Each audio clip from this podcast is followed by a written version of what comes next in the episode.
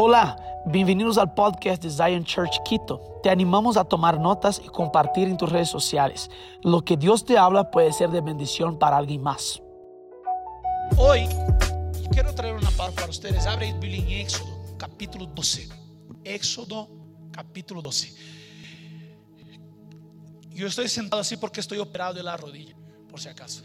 Entonces, si quieren orar para que yo me recupere rápido, yo lo recibo. Señor,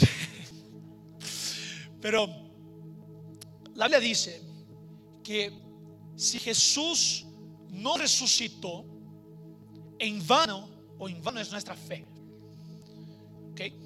Todo lo que hacemos como hijos de Dios, como cristianos, así por decir, hacemos con base en la resurrección de Cristo. Porque Pablo va a decir, si Cristo no resucitó, nuestra fe es en vano. No hay por qué estar aquí hoy día. Si tú no entiendes, y hoy celebramos la Pascua, la resurrección de Cristo, ¿verdad? De hecho, deberías celebrar todos los días. Pero eh, estamos aquí hoy, y yo no, no, quiero asumir nada, pero la gente en épocas especiales viene más a la iglesia, ¿no? Tipo Navidad, Pascua, se llena. Qué bueno, pero debería llenarse todos los domingos. Pero aquí la cosa es lo siguiente. La Biblia dice que si Jesús no ha resucitado, en vano es nuestra fe. Todo el Evangelio está basado en que Jesucristo murió y resucitó. Y hoy, después de, casi dos mil años de la resurrección de Cristo, no son dos mil años porque dos mil años serían 2033 por si acaso. Hoy, después de casi dos mil años de la resurrección de Cristo, seguimos acá.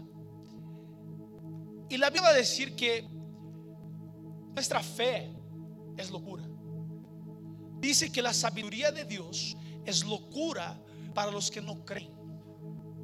Es decir, eso que estamos viviendo aquí es una cosa loca. Básicamente, mira a la persona que está al lado tuyo y dile, tú eres loco. Yo me considero un poquito loco, pero ya me hice ver, no soy tan loco así. Pero, pero lo que quiero proponer es que si nuestra fe no está basada en la resurrección, nosotros no sabemos en qué creemos. Si tu fe está basada en simplemente una filosofía o un club, que la iglesia es un club, no entendiste. ¿Por qué? Porque la fe en el Señor Jesucristo, lo que nos une acá, es la creencia y la fe de que el Señor Jesús resucitó el tercer día. Entonces, básicamente, tú y yo tenemos que estar basados en ese lugar. No es un santo, no es una procesión, no, no, no es. Lo que nos une es la resurrección de Cristo. Por eso yo no puedo ver una cruz Cristo en ella, porque Jesús ya no está ahí. Ya no está, ya le bajaron. Él ya no está ni en la tumba, Él ya resucitó y punto. Punto. Gracias. Pero hoy yo quiero traer algunos puntos del por qué celebramos la Pascua. ¿Ok? Entonces, si estás anotando ahí, anota, el título que quiero dar es Celebra la libertad. Celebra la libertad. Éxodo 12, versículo 7, solo para darles un poco de contexto. Dios estaba enviando la décima plaga al Egipto el pueblo de Israel, los hebreos, estaban en cautividad, eran esclavos de los egipcios. Y ahora Dios está enviando la décima plaga, que era la muerte de los primogénitos. Entonces, el faraón tuvo su corazón endurecido, él endureció su corazón, luego Dios le endurece el corazón. Y faraón no deja que el pueblo se vaya. Y Dios dice, ok, aquí es el ultimato porque aquí va a tener que dejar ahí. Y Dios aquí instituye la Santa Cena o la fiesta de la Pascua. Entonces, aquí los, los, los hebreos tendrían que coger un cordero, un cordero puro, sin mancha, matar al cordero, quitar toda la sangre del cordero, coger esta sangre, pasar en la puerta, yo ya estoy leyendo sin leer por si acaso, pasar la sangre en la puerta de las casas en donde se iba a celebrar la Pascua. Y lo que iba a suceder ahorita es que el ángel de la muerte de Jehová iba a pasar matando a todos los primogénitos de la tierra, tanto entre seres humanos como entre los animales. Pero en las casas que tenían la sangre del cordero puesta en la puerta, el ángel de la muerte no iba a entrar. ¿Ok? Ahora, versículo 8 dice así, y aquella noche comerán la carne asada al fuego y panes y levadura. Con hierbas amargas lo comerán. Ninguna cosa comeréis de él cruda, ni cocida en agua, sino asada al fuego. Su cabeza con sus pies y sus entrañas. Ahora, el versículo 10, yo creo que todas las mamás se, se, en basen en ese versículo 10 para que comamos todo. Mira lo que dice. Si no, no, no tienes el postre, ¿no? Ninguna cosa dejaréis de él hasta la mañana. Come todo. Libre el plato. Y lo que queda hasta la mañana lo quemaréis en el fuego. Y lo comeréis así, ceñidos vuestros lomos, vuestro calzado en vuestros pies, y vuestro bordón en vuestra mano. Y lo comeréis apresuradamente. Es la Pascua de Jehová.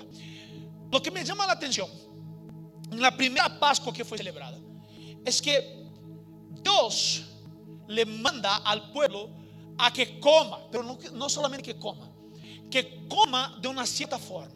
¿Cuál es la forma? La forma, vestidos, calzados y listos. ¿Por qué? Porque ahí era la celebración de su liberación. Dios estaba diciendo, prepárate, porque después que coman, ustedes ya tienen que estar listos porque van a salir. Tienen que estar listos. Voy a seguir acá. Versículo 12. Pues yo pasaré aquella noche por la tierra de Egipto y heriré a todo primogénito en la tierra de Egipto, así de los hombres como de las bestias, y ejecutaré mis juicios en todos los dioses de Egipto. Yo Jehová, y la sangre os será por en las casas donde vosotros estéis, y veréis las, veré la sangre y pasaré de vosotros, y no habrá plaga de mortandad cuando hiera la tierra de Egipto. Versículo 14. Y este día os será en memoria y los celebraréis. Repite conmigo, celebraréis. Y los celebraréis como fiesta solemne para Jehová durante vuestras generaciones. Por estatuto perpetuo los celebraréis. ¿Sabes lo que me llama la atención?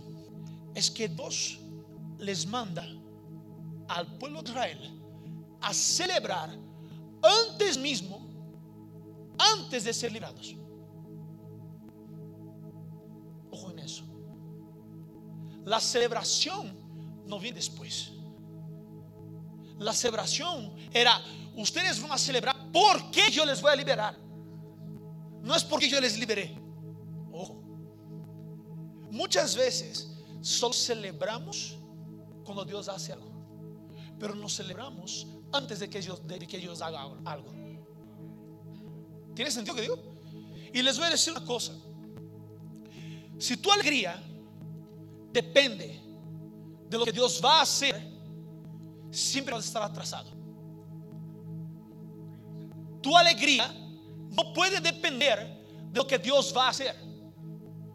Tu alegría depende de lo que Dios hizo, de lo que, está por hacer y de lo que va a hacer. Porque el Dios, Dios, nuestro Dios es el mismo ayer, hoy, por siempre. Es decir, Él no va a cambiar. Pero ahora, a mí no me parece chévere, porque aquí dice Dios, celebraréis como fiesta. Una fiesta es una cosa alegre, ¿verdad? ¿Cuántos aquí les gusta fiesta? No las fiestas de discoteca, por si acaso. Yo soy fiestero, a mí me encanta una fiesta. Pero ahora, la Biblia dice que yo tengo que recordar y celebrar constantemente el libramiento que el Señor me dio. Yo no puedo concebir o entender una persona que conoce el amor de Dios y que está con la cara cerrada. No puedo. Perdón, pero no puedo. Si tú dices conocer al Señor Jesús y estás siempre así, ay, que nada me funciona, ay, no entiendo nada, no estás entendiendo el motivo de tu alegría. Tu alegría es circunstancial. Pero ahora, nuestra alegría no es circunstancial. Fuimos llamados a celebrar. Fuimos llamados a ser un pueblo de fiesta. Entienda algo, yo soy alegre no porque soy alegre, yo soy alegre porque entendí lo que el Señor Jesús hizo por mí. ¿Por qué? Porque en la presencia de Dios hay alegrías perpetuas. ¿Por qué? Porque la alegría del Señor es mi fortaleza. ¿Por qué? Porque yo soy alegre en el Señor, no en mis conexiones, no en mis relaciones, no en mis situaciones. Yo soy alegre en Él. Por eso yo no puedo entender una persona con la cara cerrada. Mira a la persona que está dormida y dile, sonríe ahora.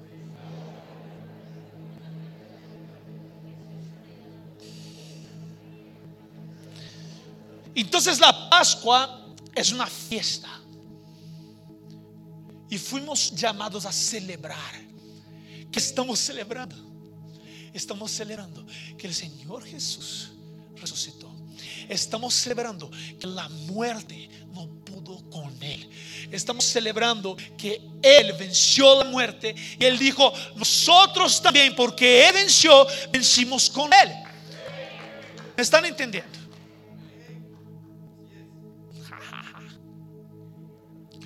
Ahora, quiero solo decirles una cosa. Aquí habla muy fuerte del concepto de primogenitura. El texto, ¿no? Que el primogénito iba a morir. ¿Cuántos de ustedes saben que Jesús solo se volvió el primogénito después de resucitó? Primero, él era el unigénito. Juan 3:16 dice que él era el único hijo de Dios. Pero cuando resucita, él se vuelve el primero.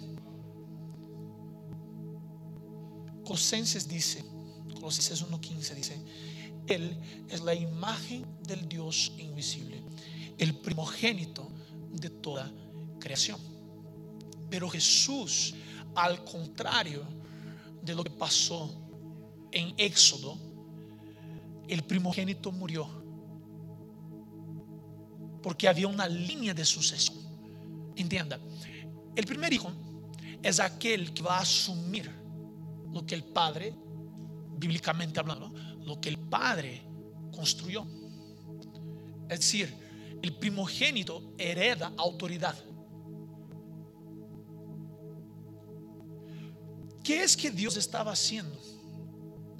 Matando los primogénitos en Egipto, quitando la línea de sucesión de autoridad, para que Dios fuera la única autoridad. Y para que esa autoridad ahora en Jesús pudiese ser pasada al primogénito entre muchos. Tal vez eso es mucho para similar, pero está bien. Entienda Jesús cuando resucita porque venció la muerte, Él se vuelve el primogénito entre muchos.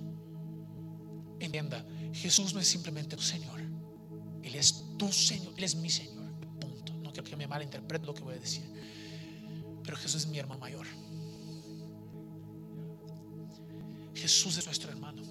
Él es el primero entre muchos hermanos. Él es el primero de la creación es el primogénito entre muchos. Entonces, aquí nosotros tenemos que entender que Jesús fue el sacrificio vivo, santo, agradable a Dios para que nosotros tuviéramos vida. Eres el primogénito de toda la creación. Y es chévere porque Jesús, la Biblia dice que Jesús cumplió toda la ley. ¿Sí o no? Eso dice la Biblia, que Jesús cumplió toda la ley. Entonces, abre tu Biblia en Mateo, capítulo 26. Aquí es cuando Jesús, solo para darles un contexto, es cuando Jesús entra por las puertas de, la ciudad. Y cuando entra por las puertas de la ciudad, lo que sucede es que el pueblo comienza a decir, Osana, Osana, Osana. Bendito el que viene en el nombre del Señor. Y ellos estaban por celebrar la Pascua. Y Jesús, como un buen judío, obediente a la ley, versículo 17 de Mateo 26 dice, el primer día de la fiesta de los panes y levadura, vinieron los discípulos a Jesús diciéndole, ¿dónde quiere que preparemos para que comas la Pascua? Y él dijo, id a la ciudad a cierto hombre y decirle, el maestro dice, mi tiempo está cerca, en tu casa que está escrito en Biblia ahí, celebrar. Jesús celebraba, se alegraba, juntamente porque, justamente porque tenía que cumplir toda la ley. Él se alegraba.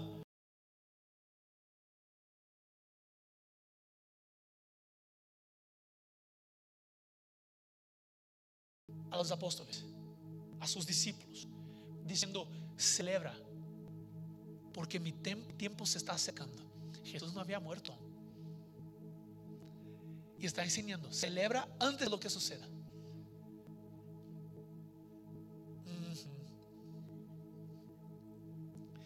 Y ahí la Biblia dice que ellos prepararon la Pascua. Y la Pascua era la Pascua del Antiguo Testamento. Con el cordero, con la hierba, las hierbas amargas, con el pan sin levadura, el cordero sin sangre, completamente sin sangre. Ahora, la Biblia dice, versículo 26 del capítulo 26, y mientras comían, entienda, ellos estaban cenando, estaban cenando en la Pascua, comiendo en la mesa. Estaba el cordero, las hierbas, el pan. Y Jesús mientras comía, me imagino que los discípulos tienen un pedazo de cordero en la boca. Y Jesús se levanta y dice, coge el pan y dice, ese aquí es mi cuerpo. Ustedes están comiendo el cordero, pero déjame resignificar una cosa aquí para ustedes. Ese aquí es mi pan, es mi cuerpo. Porque Jesús dice, yo soy el pan vivo que descendió del cielo. Y el pan significa completa satisfacción en Jesús. Es uno de los elementos de la Santa Cena. Y que si tú te vas a acordar, en el tabernáculo de Moisés, el lugar que Dios o la forma que Dios enseñó al pueblo para adorar, en el lugar santo había panes, los panes de la proposición, que significaba literalmente la satisfacción en Dios. Y Jesús está diciendo, quien come de mí jamás tendrá hambre. Y Jesús coge el pan, lo parte, significando su cuerpo que iba a ser partido por nosotros. Y dice, ese aquí es mi cuerpo. Si ustedes comen, parte conmigo. Entonces, después Jesús toma la copa, versículo 27. Y tomando la copa y habiendo dado gracias, les dio diciendo, bebed de ella todos, porque esta es mi sangre del nuevo pacto, que por muchos es derramada para remisión de pecados. Ahora, cuatro elementos hay en la Santa Cena del Cordero. Elemento número uno es el propio Cordero. Ustedes se van a acordar que el Cordero, como, como leímos al comienzo, no podría haber sangre alguna en el Cordero. Jesús Juan capítulo 1, versículo 29, Juan Bautista está diciendo, he aquí el cordero que quita el pecado del mundo. Es decir, Jesús ahora estaba representando el cordero. ¿Qué era el cordero? El cordero era el hospedero de la maldición. La Biblia dice que Jesús se hizo maldición por nosotros.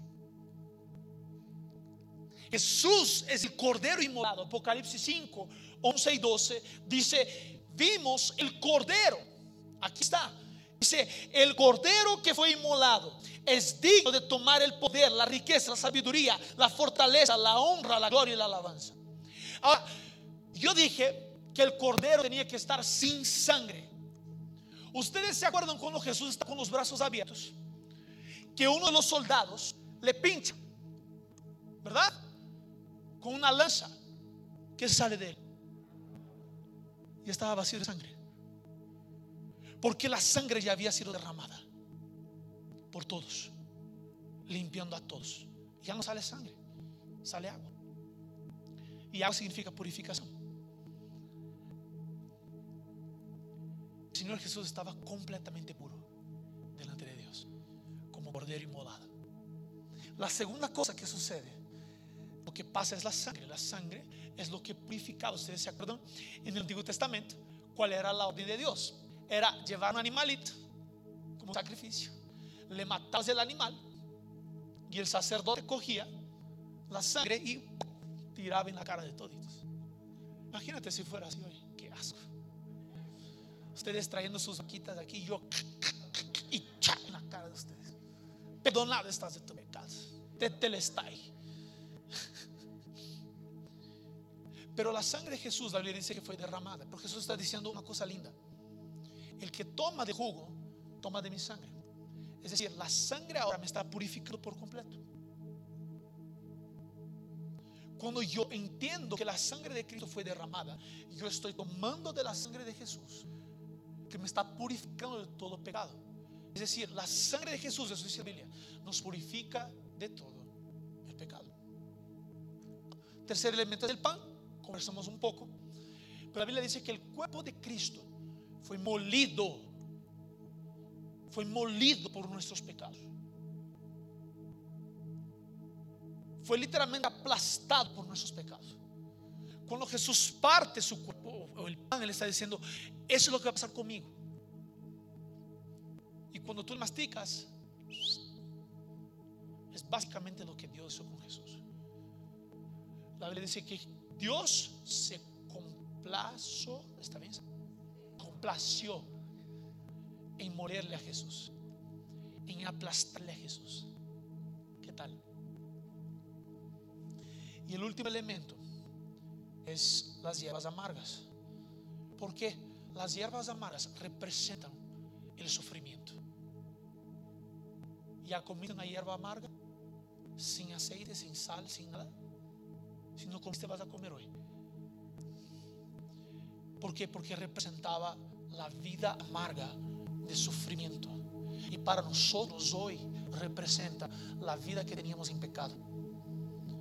Que era una vida amarga, agria, antes de Cristo. Y que ahora en Cristo tenemos la redención. Amén.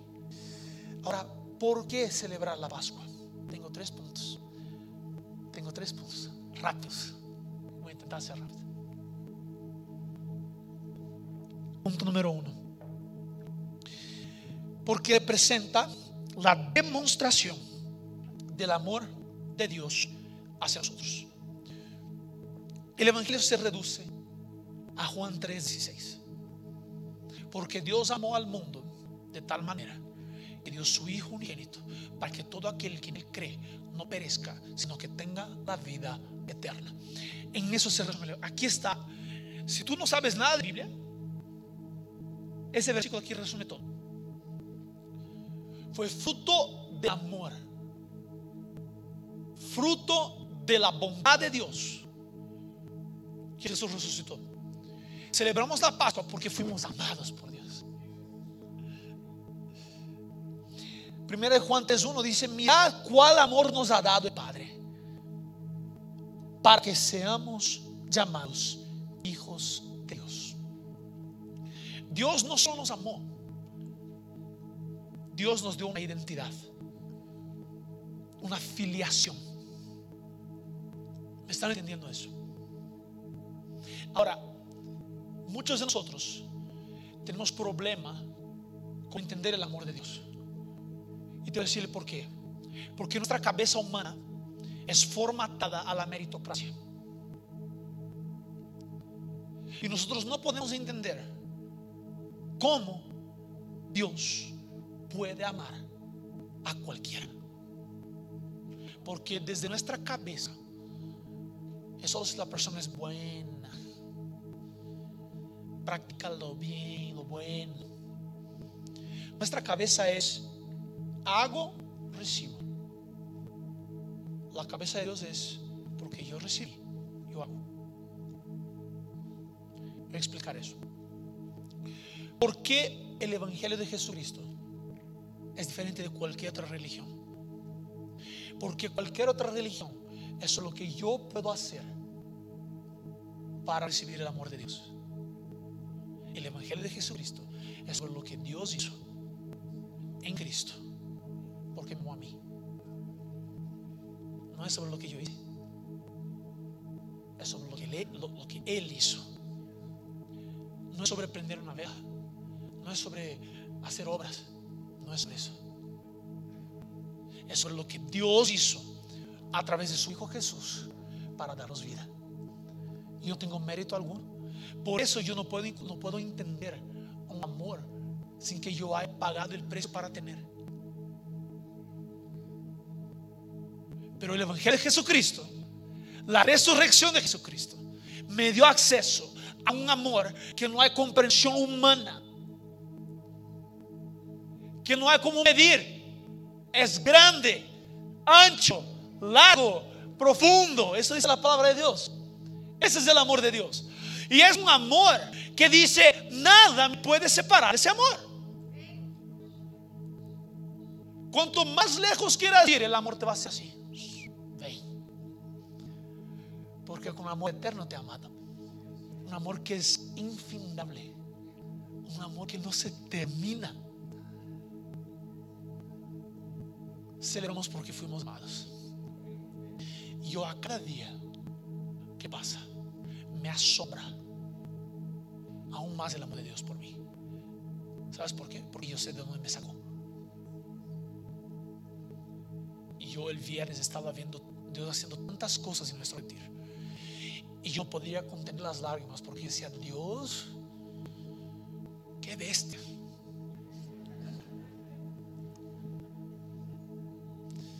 Tú eres tan bueno. Y todo eso es fruto de tu bondad y de tu amor. Mira, todo lo que estamos viviendo acá es fruto de la bondad y del amor de Dios. No hay mérito, es la gracia. Punto número dos, ¿por qué debemos celebrar la Pascua? Porque fuimos reposicionados.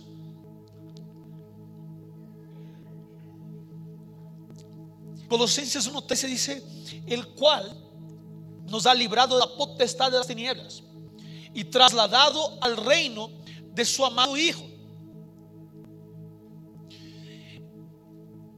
La Pascua, que es la resurrección de Cristo, tiene como resultado un reposicionamiento nuestro. Nosotros fuimos sacados del lugar de las tinieblas, del pecado, rescatados y trasladados, reposicionados al reino de Dios. Efesios capítulo 1, capítulo 2, perdón. Pero Dios, versículo 4, que es rico en misericordia por su gran amor con que nos amó. Aún estando nosotros muertos en pecados, nos dio vida juntamente con Cristo. Y juntamente con Él nos resucitó. Y asimismo nos hizo sentar en los lugares celestiales con Cristo Jesús. Es decir, cuando Jesús estaba con brazos abiertos, estaba diciendo, aquí, en mí, venga. Y la Biblia dice que fuimos reposicionados en Cristo, en los lugares celestiales. Yo ahora no vivo simplemente de una perspectiva terrenal. Yo veo como Dios ve. Tú puedes ver como Dios ve. ¿Por qué? Porque estás sentado en lugares celestiales en Cristo. Entonces, yo siempre digo, y voy a repetir, no es, Dios mío, Dios mío, ayúdame. Dios mío, Dios mío. Jesús está a la diestra de Dios, ¿verdad? Estoy en Cristo. Dios mío, ¿cómo ves? Allá puedo ver como tú ves. Pero ahora, otra vez, nada de eso es por tu mérito. Es porque el Señor Jesús pagó el precio. No es por tu dignidad, porque Él te dio dignidad. No es por tu fuerza, porque no pagaste ningún sacrificio. Jesús pagó el precio. Estamos en Él. Por gracia. Esa es la gracia de Dios. Fuimos reposicionados. Salimos de una posición de esclavos a la posición de hijos. Punto número 3 para terminar. ¿Por qué celebramos la Pascua? Porque vivimos y vivimos en abundancia. Juan 10, 10 dice, yo he venido para que tengan vida y vida en abundancia. Jesús no solamente nos dio vida, Jesús nos dio vida y nos dio vida en abundancia. La vida es, la muerte ya no les toca, porque son eternos. El que está muerto, la Biblia dice, en Cristo sigue vivo. Vivimos para siempre. Tenemos acceso a la vida eterna. Eso es una cosa. Pero ahora tenemos acceso a la vida en abundancia. Y muchos de nosotros, por una cultura o por la forma que nos fue enseñado el Evangelio, pensamos que Dios no tiene bendiciones para sus hijos. Quiero romper en tu cabeza hoy. Dios tiene bendiciones para sus hijos. La Biblia dice, no hay alguien que haya dejado padre, madre, familia, por amor mío, que no va a recibir aún en esa vida la recompensa. Yo quiero decirte algo, romperte un poco una mentalidad de pobreza. ¿Puedo? Ay, la gente ya pensó que es la prosperidad. No es. Pero déjame romperte mentalidad de pobreza aquí. Fuimos enseñados que porque seguimos a Cristo debemos perder todo. Yo te quiero proponer que es todo lo contrario. Pero tampoco es acumular, porque ahora tus riquezas son para el reino. Dios te dio la oportunidad de producir a través de la gracia para que tú puedas avanzar el reino de Dios en la tierra. ¿Me están entendiendo? Creo que el domingo que viene mitad no vuelve. ¿Por qué? Porque tú fuiste enseñado que humildad es perder todo. En un sentido, tú perdiste todo. Porque la Biblia dice, eh, el que pierda la vida por amor de mí, la va a encontrar. ¿Ok? Básicamente yo perdí todo. Ya no es Daniel que vive, sino Cristo vive en mí. Es decir, todo lo que yo pueda producir es fruto mío. Es fruto de Jesús. Y ahora lo que produzco con bienes, riquezas, van a ser utilizados para la expansión del reino. Y Dios quiere que prosperemos. Vamos a romper esa mentalidad en el nombre de Jesús. Dios nos posicionó como reino de sacerdotes. Somos reyes y sacerdotes. Dios nos quiere dar las mayores bendiciones. No por nuestra fuerza, pero porque Él es dueño de todo. Y Él quiere que nosotros como sus hijos seamos buenos mayordomos de lo que nos da, para que el reino avance. Y celebramos la Pascua, porque no simplemente vivimos, pero vivimos en abundancia. Yo ya tengo la vida eterna. ¿Cuántos son gratos por eso? Yo soy más que gato por eso. Y yo pido al Señor, Señor Dios, renueva en mí la alegría de la salvación, es como dice David. Pero yo también soy gato, porque no es solo la vida eterna es una vida en el reino de Dios. Y yo puedo disfrutar de todas las bendiciones que el Señor Dios tiene para mí en ese momento, aquí y ahora. Eso no va a ser mi Dios, eso no va a ser mi ídolo. Mi Dios sigue siendo Dios, sigue siendo Jesús.